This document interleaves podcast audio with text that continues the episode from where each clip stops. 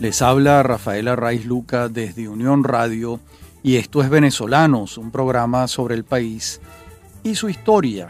Y este programa es posible gracias al equipo conformado por Isabela Iturriza, Inmaculada Sebastiano, Carlos Javier Virgües, Juan Juárez, Fernando Camacho y Giancarlos Caraballo. También puedes seguir la transmisión en vivo en www.mundour.com. Debes buscar la pestaña de radio en vivo, bajar y darle clic en Unión Radio 90.3.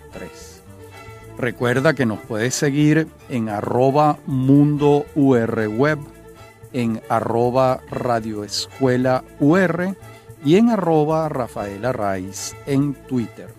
Mi número de productor nacional independiente 30720.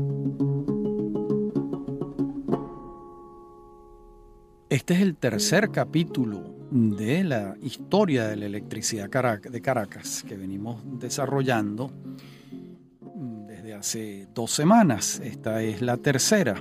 Y en nuestro programa anterior quedamos en la década de los años 40 en Caracas. En ese momento, mm, la demanda de energía de las fábricas que se instalaban, así como las de las nuevas urbanizaciones de la ciudad, tenían a la electricidad de Caracas en una permanente emergencia. Recordemos que aquella cuadrícula urbana de la ciudad que fue fundada por Diego de Lozada comenzaba a ser rebasada por la construcción de nuevas urbanizaciones en los terrenos que antes estuvieron destinados a las haciendas de caña de azúcar, en su mayoría, o de café, algunas. Y de cada nueva urbanización suponía demandas de energía, así como la instalación de sistemas modernos y subterráneos de transmisión eléctrica. Ya estos sistemas subterráneos habían sido tendidos en el centro de la ciudad, pero a partir de finales de la década de los 30 y comienzos de la década de los 40 se demandaban en los nuevos trazados de las urbanizaciones, en el Bosque, El Rosal, Altamira, Bellomonte, Valle Arriba, los Cortijos de Lourdes, La Castellana, Las Mercedes, los Chaguaramos, la futura ciudad universitaria, todos ellos comenzados en estos años de los inicios de la década, de los años 40. Recordemos que la explotación petrolera aquellos años iba en aumento, el ingreso per cápita del venezolano también iba ascendiendo junto con el ascenso de la producción petrolera que hacían las empresas extranjeras de modo que el sueño de la industrialización del país también comenzaba a tomar cuerpo. Y en 1943, año en que se aprueba la ley de hidrocarburos, los indicadores de demanda de energía superaron las posibilidades de la electricidad de Caracas. Y es por ello que la empresa termina de adquirir la central de Naiguatá, que entonces contaba con cuatro turbinas generadoras de 3.200 kilovatios cada una. Y al año siguiente se instala una nueva turbina en la central de La Guaira, que a partir de la muerte del fundador de la empresa, comenzó a llevar su nombre, el nombre de Ricardo Zuluaga. Entonces la central guaireña ascendía a 17.500 kilovatios la capacidad instalada. Pero con todo y los esfuerzos permanentes, la Junta Directiva de la Electricidad de Caracas vislumbraba problemas de energía en el futuro inmediato si no se tomaban medidas mm, cuanto antes. Por ello se instalaron dos pequeñas centrales termoeléctricas que ciertamente se sabía que no podían ser la solución estable dada la demanda creciente de la ciudad, pero algo paliaban la circunstancia. Una de estas centrales se llamó la central Santa Rosa, tenía una capacidad para 1.400 kilovatios y estuvo en servicio entre 1948 y 1951 y la otra, de mayores dimensiones, se denominaba El Cortijo y comenzó a prestar servicios en 1949. Tenía dos generadores de 2.500 kilovatios cada uno y vinieron a ser reforzados al año siguiente con dos más de igual capacidad. O sea que ahí en el cortijo eh, se llegaron a tener para 1950 10.000 kilovatios. Eso ayudó. Y entre 1958 y 1959 mm, dejó de funcionar la central El Cortijo.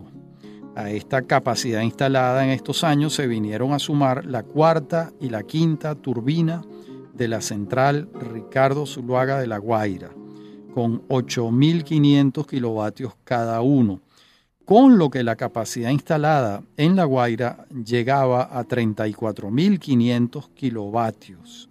Y así mantuvo su fuerza hasta que la central dejó de funcionar en 1962, cuando ya la capacidad instalada en los otros centros de generación hacía innecesaria la central Ricardo Zuluaga, que había sido creada, como dijimos en programas anteriores, en 1931.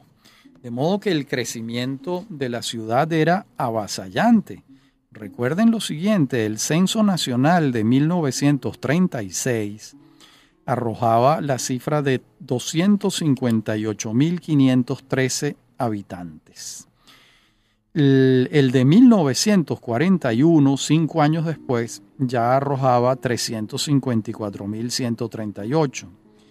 En el censo de 1950, la ciudad tenía 693.896 habitantes,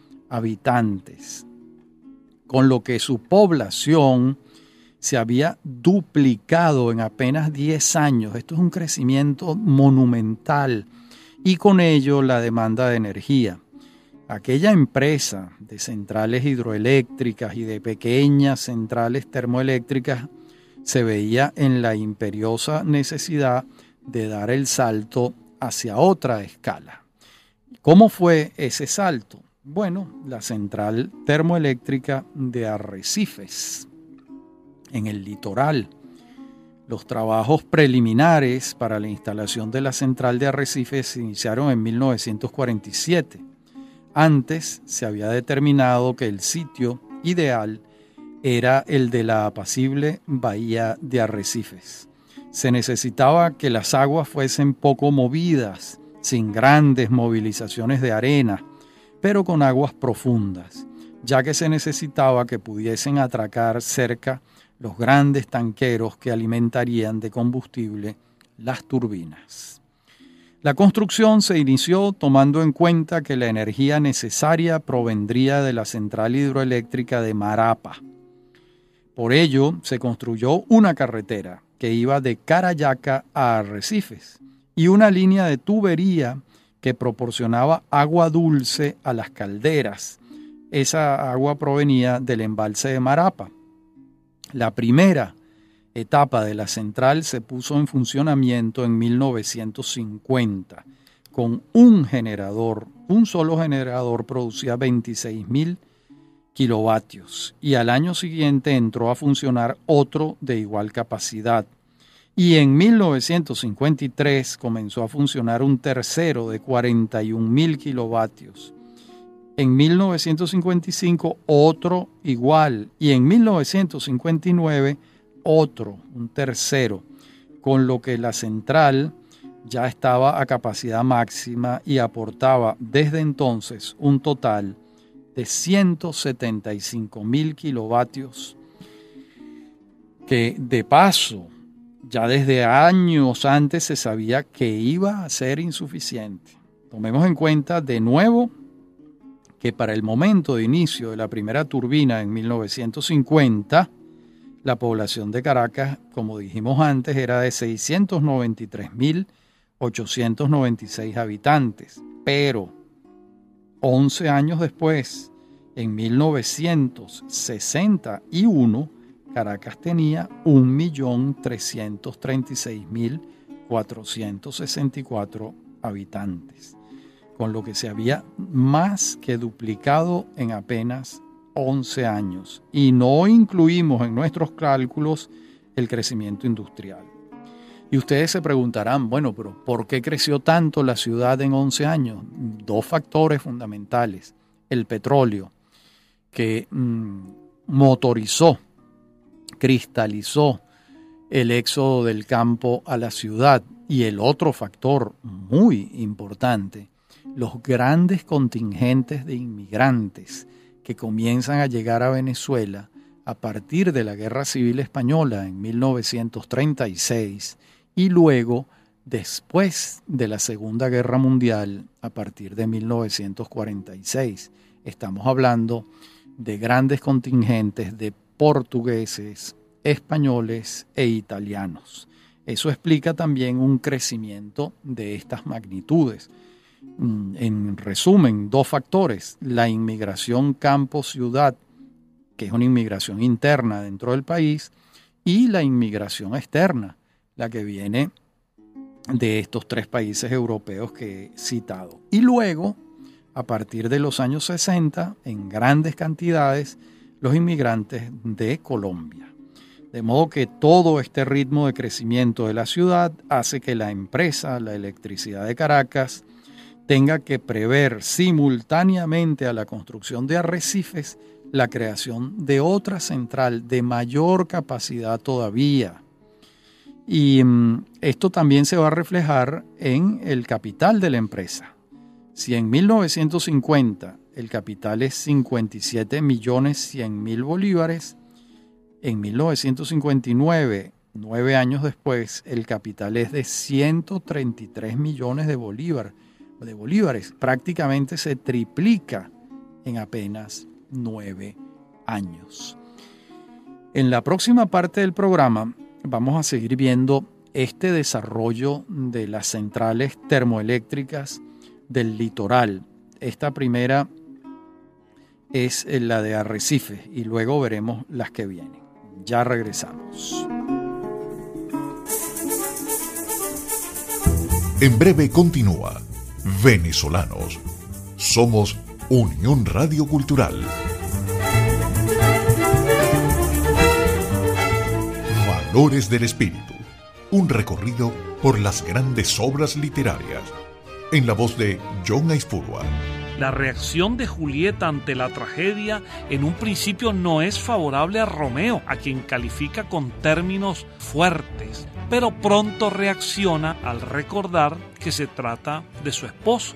Aunque le duele la muerte de Teobaldo, comprende que en el enfrentamiento de no haber caído su primo, habría muerto su amado, cuya vida para ella es la más preciada de todas. La literatura universal de todos los tiempos. Valores del Espíritu. Sábados, 9 de la mañana y 6 de la tarde.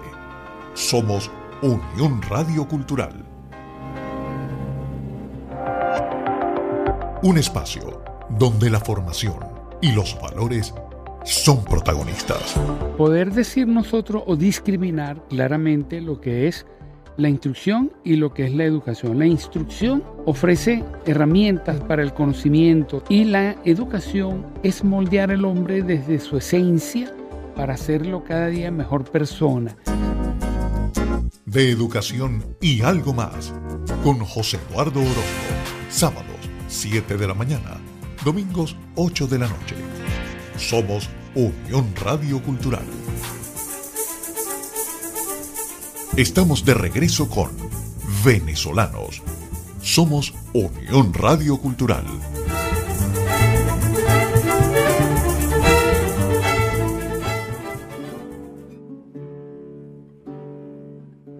Bien, estábamos haciendo la relación de los hechos en la construcción de la central de Arrecifes y su capacidad de producción. Por cierto, en 1951 la central de Arrecifes padeció severos daños, consecuencia de qué? De la vaguada enorme que hubo en aquellos años, en ese año 1951, que tuvo similares proporciones a la de 1999 por supuesto, con una menor cantidad de víctimas, ya que en el litoral eh, para 1951 vivían menos gente.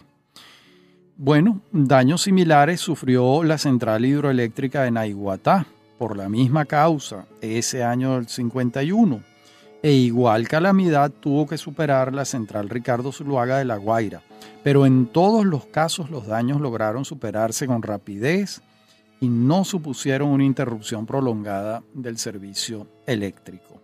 La empresa pudo resolver y responder rápidamente. En 1950, la electricidad de Caracas adquirió unos terrenos en la nueva urbanización que se había construido, que era San Bernardino, y tenía el proyecto de construir una sede consona con sus objetivos, que además facilitara la prestación de servicios administrativos, contribuyera con el mejor desenvolvimiento de la empresa. Y allí compran inicialmente 5.500 metros cuadrados, comenzó a construirse de acuerdo con lo pautado con los por los arquitectos Carbonell y Sanabria, Tomás Sanabria. Y atrás quedaba aquella primera oficina del pasaje Linares, y en el pasado también quedaba el inmueble ubicado entre las esquinas de Marrón y Pelota, un sitio en el que funcionó la empresa hasta el momento de inaugurar sus nuevos espacios en San Bernardino en el año 1954. El edificio se construye entre 1951 y 1953. Y luego, con el crecimiento vertiginoso de la empresa, el arquitecto Sanabria diseña entre 1970 y 1995 la ampliación de la sede. Ese conjunto, que incluyó las dos torres nuevas de considerable magnitud y los espacios adyacentes a ella. Y todo es obra del mismo arquitecto, Tomás Sanabria. De modo que aquel día en que se inaugura en 1954 la sede de San Bernardino, pues ha debido sentirse muy satisfecho Oscar Augusto Machado, porque él había transitado de estas sedes anteriores. Y entonces dio unas palabras el presidente de la empresa, que era Nicomedes Zuluaga Ramírez, y dijo, este nuevo edificio es toda comodidad Seguramente cada quien rendirá aquí su tarea con menor esfuerzo. Pero los pisos lujosos, las escaleras mecánicas, todos estos adelantos, no hay que olvidarlo, valen menos que las fuerzas morales. Por ese motivo me limito en la presente ocasión a brindar, no por el nuevo edificio, sino por la unidad del esfuerzo y la armonía interna de la empresa. Eso dice el presidente de la empresa, Nicomedes Zuluaga Ramírez. Y ya para entonces, Oscar Augusto Machado intuía que su retiro estaba cerca. Pero lejos de preocuparle, seguramente le tranquilizaba saber que su sucesor sería su hijo y que éste se había formado en la empresa desde que era casi un adolescente. Machado contaba entonces con 67 años, y el retiro más que necesario era justo para sus años dedicados a la compañía. Murió en el año 1966. Entonces era asesor de la empresa y siempre estaba pendiente de aquella institución a la que le había consagrado su vida profesional entera, desde que Ricardo Zuluaga se lo había traído desde las minas de Yaracuy cuando contaba 24 años y venía entonces a cumplir este destino laboral. Y así como Machado Hernández acompañó a Zuluaga a lo largo de muchos años de la gestión presidida por Zuluaga, con Oscar Machado Zuluaga pasa lo mismo, ya que él trabaja con su padre durante mucho tiempo. De hecho, en muchos sentidos sus gestiones se solapan ya que el gerente general de los tiempos en que la empresa cambia de escala es el padre, pero el ingeniero técnico es el hijo, y nada de lo que se hace en Arrecifes o Tacoa le es ajeno a Oscar Machado Zuluaga. Es testigo y coprotagonista del cambio de escala de la empresa que le toca comandar a su padre. La línea de sucesión que garantiza la continuidad administrativa se da a la perfección, así como ocurrió con Zuluaga y Machado, con una circunstancia filial añadida, pero que es justo señalarlo, en nada supuso una preferencia particular del padre por el hijo, una preferencia que no estuviera fundamentada en el trabajo, quiero decir. Y cuando vemos una breve biografía que de Oscar Machado Zuluaga escribió su entrañable amigo Manuel Rafael Rivero, nos damos cuenta de que su vida entera estuvo ceñida y en cierto sentido predestinada a continuar la obra de su tío abuelo Ricardo Zuluaga y de su padre. Para ello se formó, y no parece habérsele pasado por la cabeza destino distinto al que él mismo se trazó como ingeniero, aprendiz en aquella empresa. Y si bien es cierto que la idea de construir otra central al lado de la de Arrecifes surge durante la gerencia general de Oscar Augusto Machado, lo preciso es considerar que este proyecto se realiza plenamente durante la administración de su hijo. En ambas administraciones, la presencia del ingeniero Amílcar Soriano fue fundamental. Este hombre, Soriano, que también le consagró toda su vida a la electricidad de Caracas, es recordado con enorme gratitud por todo lo que significó para la compañía. En ella desarrolló toda su vida profesional y buena parte de los logros técnicos de la electricidad de Caracas se le deben a Amílcar Soriano, a su capacidad y tenacidad. Se retiró de la empresa en 1985, después de haber estado desempeñándose como asesor de la compañía desde 1972. Sobre Amílcar Soriano escribió Oscar Machado Zuluaga lo siguiente. Ha sido un hombre trascendental en la historia de la electricidad de Caracas y fue la mano derecha de mi padre, Oscar Augusto Machado. El doctor Soriano fue, en más de una forma, nuestro maestro. Bellas palabras de reconocimiento y ya habíamos señalado antes que la empresa tenía plena conciencia de la insuficiencia de arrecifes cuando apenas comenzaron la obra. Y es por esto que en 1953 se iniciaron los trabajos de relleno, con lo que se logró ganarle terreno al mar en una magnitud de 34.700 metros cuadrados al colocar rocas de gran tamaño que fueron traídas desde la cantera de Marapa. El plan de la obra preveía tres etapas claramente diferenciadas. Una primera, en la que se construían las instalaciones comunes para todos los turbogeneradores. Se formalizaban las aducciones de agua de mar, los depósitos de combustible, así como la instalación de las primeras dos turbinas. La segunda etapa se materializaba en la instalación de la tercera y cuarta turbina y la tercera con la instalación de la quinta y la sexta.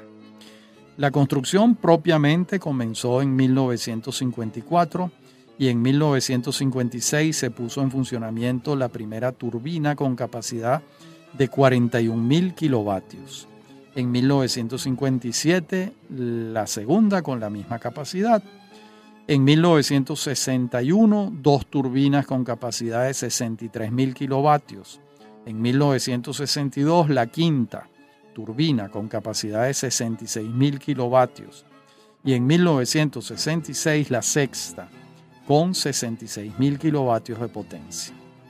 Entonces, Tacoa generaba 340.000 kilovatios y Arrecifes 176 mil kilovatios. Esta nueva central termoeléctrica de la que venimos hablando se llamó TACOA. la suma de, ambas centrales termoeléctricas era 515 mil kilovatios. Pero esta historia no se detuvo allí, ya que en 1978 se puso en servicio un turbogenerador número 7 con capacidad de 400 mil kilovatios.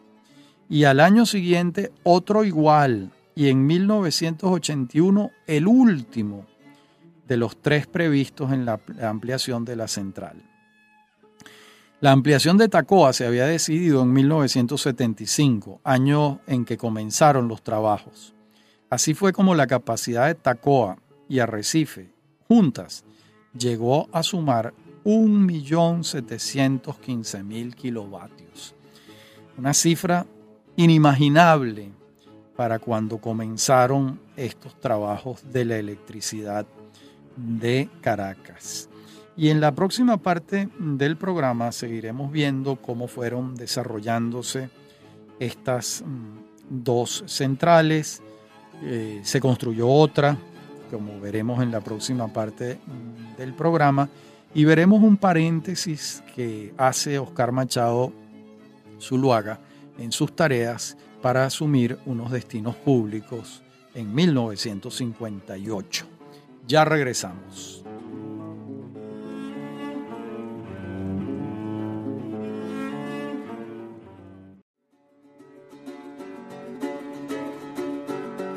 Bueno, a raíz de la construcción de la central termoeléctrica de Tacoa, pues se da todo un anecdotario técnico que se origina a partir de la llegada de las primeras máquinas para Tacoa se requirieron barcos especialmente contratados para poder bajar las turbinas de las embarcaciones en que habían sido traídas. Es decir, las turbinas venían en un barco se construyeron unos barcos para bajar del barco a las turbinas y poder eh, traerlas al lugar donde se iban a instalar. Los transformadores pesaban 80 toneladas y los generadores 115. Y el problema que tuvo que resolverse fue el de los transportes que pudieran con semejante carga, imagínense. Además, fue necesario reforzar en sus bases los puentes por donde pasarían las cargas, porque se hubiesen caído los puentes.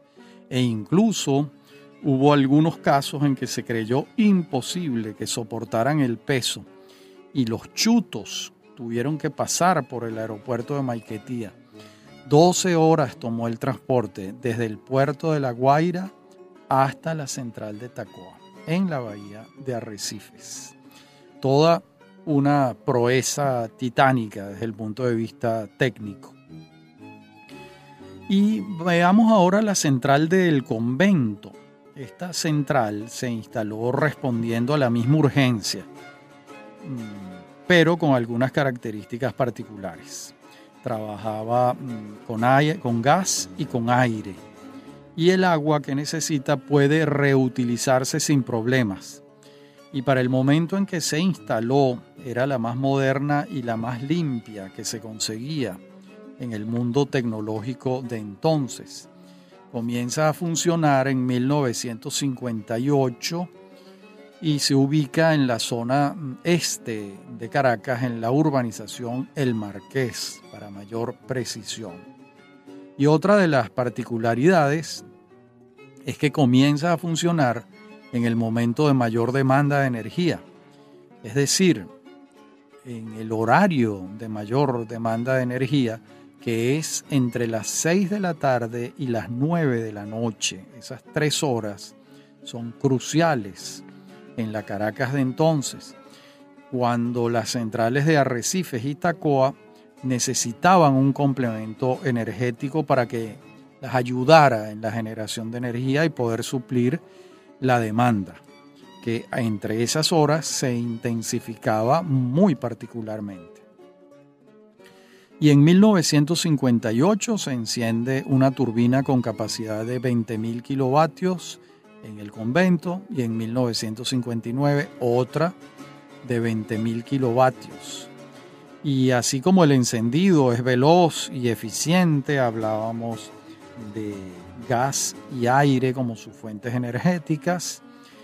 Esta central no estaba hecha para prestar un servicio continuo, como si lo hacen Arrecifes y Tacoa, sino para prestar un servicio esporádico, eh, temporal, en los momentos de mayor emergencia. De modo que sus ventajas también constituyen sus limitaciones. Y hace unos años dejó de funcionar una turbina y la otra turbina trabaja para mejorar los voltajes en la red de distribución de aquel entonces. Y mm, les hablaba en la parte anterior del programa que veríamos en esta un paréntesis mínimo de Machado Zuluaga. Eh, entre los firmantes de la carta de las personalidades que piden el fin de la dictadura perejimenista está Oscar Machado Zuluaga. Ya sus posiciones lo han conducido a la presidencia de Fede Cámaras en dos oportunidades. Fue presidente de Fede Cámaras entre 1947 y 1949. Durante dos años, la presidencia de Fede Cámaras siempre ha durado dos años. Y mm, su vocación ciudadana lo llevó a encabezar el grupo que adquiere los terrenos de la Carlota, en 1946. Eh, y esos compañeros, amigos, Oscar Machado Zuluaga, Ricardo Zuluaga, Roberto Luca, Enrique Luca y eh, Germán de las Casas, es un grupo que compran los terrenos de la Carlota y construyen a sus propias expensas una pista de aterrizaje porque mm, Machado Zuluaga y estos amigos eran aviadores, tenían pequeña, en ese entonces, en 1946, unos aviones muy pequeños y con desarrollo tecnológico acorde con aquel tiempo. Y bueno, y cuando comienza el gobierno sustituto de Pérez Jiménez, presidido por el entonces contraalmirante Wolfgang Larrazábal, Machado Zuluaga se desempeña como ministro de Comunicaciones y allí va a estar un año y va a ser suplantado en sus labores en la electricidad de Caracas por su pariente Ricardo Zuluaga Pérez, hijo del fundador Ricardo Zuluaga Tobar. Y aquella experiencia para Machado Zuluaga va a ser central en su vida y en consecuencia también va a hacerlo para el mejoramiento de sus destrezas al frente de la electricidad de Caracas. Y en estos años que vienen, la institución requerirá las habilidades políticas de Machado Zuluaga, eso que llaman en el lenguaje coloquial mano izquierda, que no es otra cosa que la disposición al diálogo, a la negociación, al entendimiento, son las facultades necesarias para la vida política que entonces comenzaba, recomenzaba en Venezuela a partir del 23 de enero de 1958. Cuando termina ese gobierno de transición que lo adelantan Larrazábal y Edgar Sanabria y asume la presidencia de la República el presidente electo democráticamente Rómulo Betancourt, pues eh, Machado Zuluaga entrega el cargo de ministro de Comunicaciones y regresa a la gerencia general y a su cuartel general en San Bernardino. Y va entonces a comenzar una década de cambios profundos en la electricidad de Caracas. Primero desde el gobierno, desde el comienzo de su gobierno, Betancourt tuvo que sortear el ataque tanto de militares derechistas como de la izquierda armada que busca alcanzar el poder por la vía de la guerrilla. Y la empresa, en alguna medida, también fue blanco de amenazas por parte de las fuerzas insurgentes y en algunos casos las amenazas pasaron a hechos mayores cuando fueron voladas, dinamitadas algunas torres de transmisión modo que el país iba a enfrentar una situación inédita para entonces. Y en estos años, a diferencia de los anteriores, el ritmo de construcción de las urbanizaciones bajó. En cambio, subió el de la creación de barrios en las laderas de los cerros caraqueños. Aquel proceso de emigración del campo a la ciudad se aceleró, creándose problemas graves en cuanto a la prestación de los servicios básicos por parte de las empresas destinadas a esa prestación. En el censo de 1961, la capital llegó a 1.336.464 habitantes. Y en 1971 la ciudad alcanzaba 2.183.935 habitantes. De modo que no dejó de crecer. Y como señalamos antes, la ampliación de Tacoa lejos de detenerse, siguió su curso. Y el crecimiento de la empresa también siguió su curso, así como la institucionalización del sector eléctrico. Y en tal sentido, en 1963 se creó CABEINEL, Cámara Venezolana de la Industria Eléctrica, y el presidente fundador fue Machado Zuluaga. El mismo año, la Comisión de Estudios para la Electrificación del Caroní crea Edelca, teniendo Electricidad del Caroní, compañía anónima, teniendo a su cargo el desarrollo del potencial eléctrico del río Caroní, siempre bajo la tutela de la CBG, Corporación Venezolana de Guayana, y siempre bajo la conducción de el entonces general Rafael Alfonso Rabar. Y él mismo, en 1959, inaugura la central hidroeléctrica Macagua 1 y en 1963 comienzan los trabajos para la construcción de la central hidroeléctrica de Guri. Y con el inicio de Guri en este año 1963, de inmediato comenzaron a adelantarse los trabajos necesarios para que la electricidad de Caracas pasara de 50 a 60 ciclos, de manera de poder hacer la interconexión del sistema. Esto era indispensable y esto ocurre en 1968, cuando se firma el contrato de interconexión precedido del indispensable cambio de frecuencia que la electricidad de Caracas tuvo que realizar. La oficina administradora del contrato se denomina OPSIS, Oficina de Operación de Sistemas Interconectados, y enlaza los sistemas de generación de CADAFE, Compañía Anónima de Administración de la Fuerza Eléctrica, una empresa del Estado, EDELCA y la Electricidad de Caracas. El edificio sede que materializa este contrato fue inaugurado en 1972 por el entonces presidente de la República, Rafael Caldera. En la última parte del programa seguiremos viendo todo este proceso de crecimiento vertiginoso en la década de los años 60 de la electricidad de Caracas. Ya regresamos. En breve continúa venezolanos. Somos Unión Radio Cultural.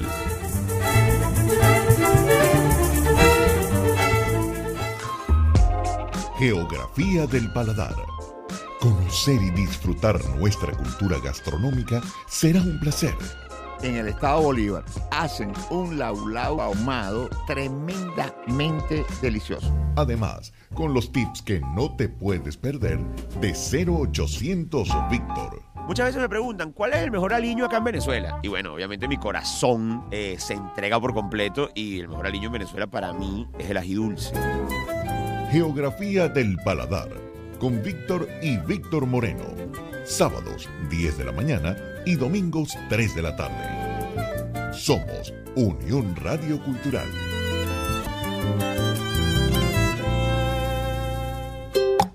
Ser Voz, un programa donde el arte, La cultura y la creatividad de las comunidades se unen como herramientas para crear la historia de un país. Conducido por Albe Pérez.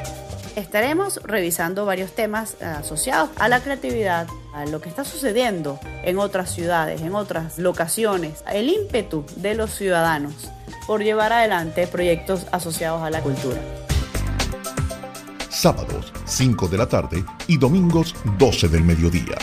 Ser Voz, una tribuna de testimonios, entrevistas y anécdotas que transforman vidas. Somos Unión Radio Cultural.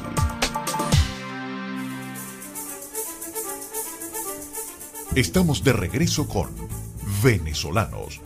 Somos Unión Radio Cultural.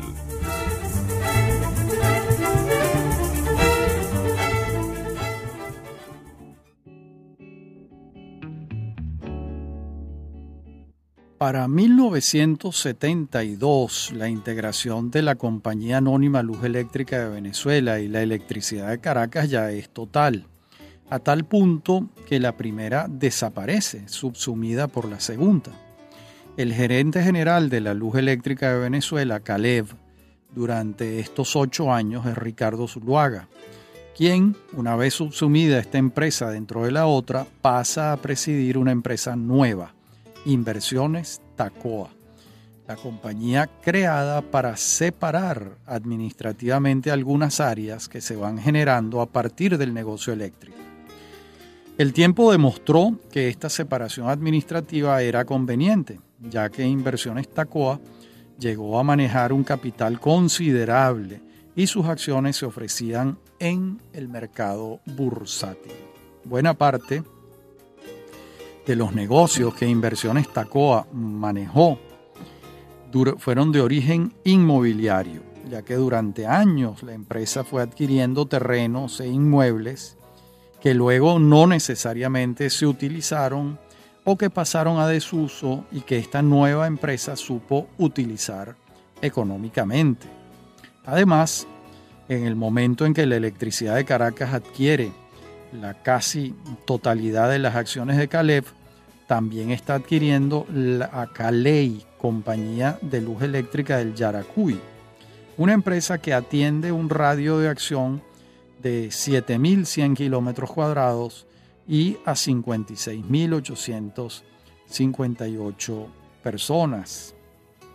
Y luego, en 1965, se presenta un problema para la electricidad de Caracas en Guarenas Guatire, dado que el Consejo Municipal de entonces decide pechar con el 10% de patente de industria y comercio a la actividad de la empresa en esa población aledaña a Caracas.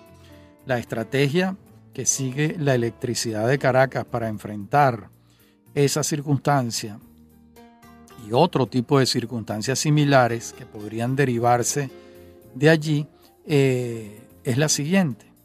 En 1967 se crea la electricidad de Guarenas y Guatire, el EGUA, y se le transfieren a ella los activos ubicados en la zona, entre otros la central hidroeléctrica de Curupao, que había sido puesta en funcionamiento en 1933. Y a la junta directiva de la empresa se incorporaron personas representativas de la zona. Y esta comenzó a funcionar acertadamente con un criterio que consideraba el tema local, sin dejar de mantener su estrecha relación con la casa matriz, que era la electricidad de Caracas. Con este modelo descentralizado se resolvió el escollo político y desde entonces ha funcionado con eficacia, hasta el momento eh, en que la electricidad pues, pasó a otras manos. Y funcionó con eficacia tanto para los intereses de esas poblaciones, como para la electricidad de Caracas, dada la autonomía administrativa que contribuye con la atención del negocio en su escala particular. Esa empresa de Elegua atendía entonces eh, a 85.671 suscriptores en aquel momento que estamos hablando de 1964 1967. Tan solo para ilustrar el tamaño de esta compañía, en comparación con su casa matriz, señalo el número de suscriptores de la electricidad de Caracas para el mismo año. En ese año que estamos hablando, la electricidad de Caracas tiene 669.004 suscriptores. Y en 1966 se decide construir la central termoeléctrica Óscar Augusto Machado, ya que era evidente que las centrales de Arrecifes y Tacoa no iban a poder solas con la demanda creciente de energía de la ciudad de Caracas. Y es por eso que la empresa busca unos terrenos en zonas cercanas a la ciudad para instalar otra central termoeléctrica y el sitio escogido es muy cerca de Caricuao, esa populosa región de la ciudad de Caracas en el oeste de la ciudad. Y en los días en que se adquiere el terreno y comienza la construcción de la nueva central, pues precisamente fallece Óscar Augusto Machado y por ese motivo se decide darle su nombre a la nueva central que va a comenzar a construirse. El terreno escogido está en la zona conocida como Santa Cruz de Caricuao. Es un terreno de 76 mil metros cuadrados. La central específicamente ocupó un espacio de 17.500 metros cuadrados. La primera turbina instalada contó con una capacidad de 60.000 kilovatios Luego, en 1973, comenzaron a prestar servicio cuatro turbinas más con capacidad de 20.000 kilovatios cada una. Y en 1974 se encendió una sexta turbina con capacidad de 20.000 kilovatios. Y en 1978 se encendieron dos más con capacidad de 22.200 kilovatios cada una. En total, esa central termoeléctrica de Caricuao llegó a generar 204.400 kilovatios. La particularidad técnica de esta central termoeléctrica es que trabaja con gas, no contamina y sus turbinas son similares a las de los aviones. Y en 1972 hay un año de cambios administrativos en la empresa. En este año no solo se integran en una sola empresa la electricidad de Caracas y la luz eléctrica de Venezuela, como antes habíamos señalado, sino que se produce un cambio en la organización administrativa de la compañía. Oscar Machado Zuluaga pasa a ser presidente una vez que Nicomé Zuluaga Ramírez abandona el cargo después de 32 años de servicio como presidente. Y entonces es nombrado el ingeniero Fernando Lauría Lecer como gerente general. Él se había iniciado, Lauría, varios años antes en la empresa en funciones de tesorería. La presidencia de Machado Zuluaga sería, sin embargo, distinta a la de los presidentes anteriores, porque estos ejercían básicamente una presidencia de la junta directiva de la empresa la presidencia de Machado iba a ser ejecutiva y en cierto sentido la gerencia general de la URIA sería como la subgerencia que tuvo Machado Hernández cuando Zuluaga era gerente general o la que ejerció Machado Zuluaga cuando el gerente general era su padre. Por otra parte, la incorporación de Caleb a la empresa trajo la oportunidad de que Ricardo Zuluaga Pérez fuese a presidir una empresa en ciernes, que ya mencionamos antes, Inversiones Tacoa. Otro de los movimientos que trajo este cambio significativo fue el nombramiento de Leopoldo Baptista Zuluaga como presidente de la electricidad de Guarenas Guatire. Eh, Batista había comenzado a trabajar con Zuluaga en Caleb, y estaba preparado para asumir la conducción de una de las filiales de este holding eléctrico que se había venido creando. Todo este cambio ocurre en 1972, en el último año de la presidencia de Caldera, cuando ya Machado Zuluaga intuía que se avecinaban cambios significativos en la vida política del país. Aquí debo hacer una corrección. El último año de la presidencia de Caldera fue en 1973. Y aunque era imposible prever que el petróleo alcanzaría niveles insospechados al comienzo del gobierno de Carlos Andrés Pérez en 1974, lo cierto es que los cambios iban a adaptarse a la Venezuela que estaba por surgir. Recuérdese que el crecimiento de la ciudad en este periodo y en el siguiente de Luis Herrera Campins fue exponencial, para lo que se necesitaba crear nuevas fuentes de energía para abastecer esta demanda creciente, insatisfecha. Y el presidente Caldera, quizás por estar al final de su periodo o por quién sabe algún otro motivo, no autorizó la ampliación de la central Tacoa, cosa que Carlos Andrés Pérez hizo prácticamente de inmediato. Y así pudo comenzar a trabajarse en una ampliación que tomó cinco años en materializarse. La turbina con capacidad de 400.000 kilovatios fue puesta en servicio en 1978, la segunda en el 79 y la tercera en 1981.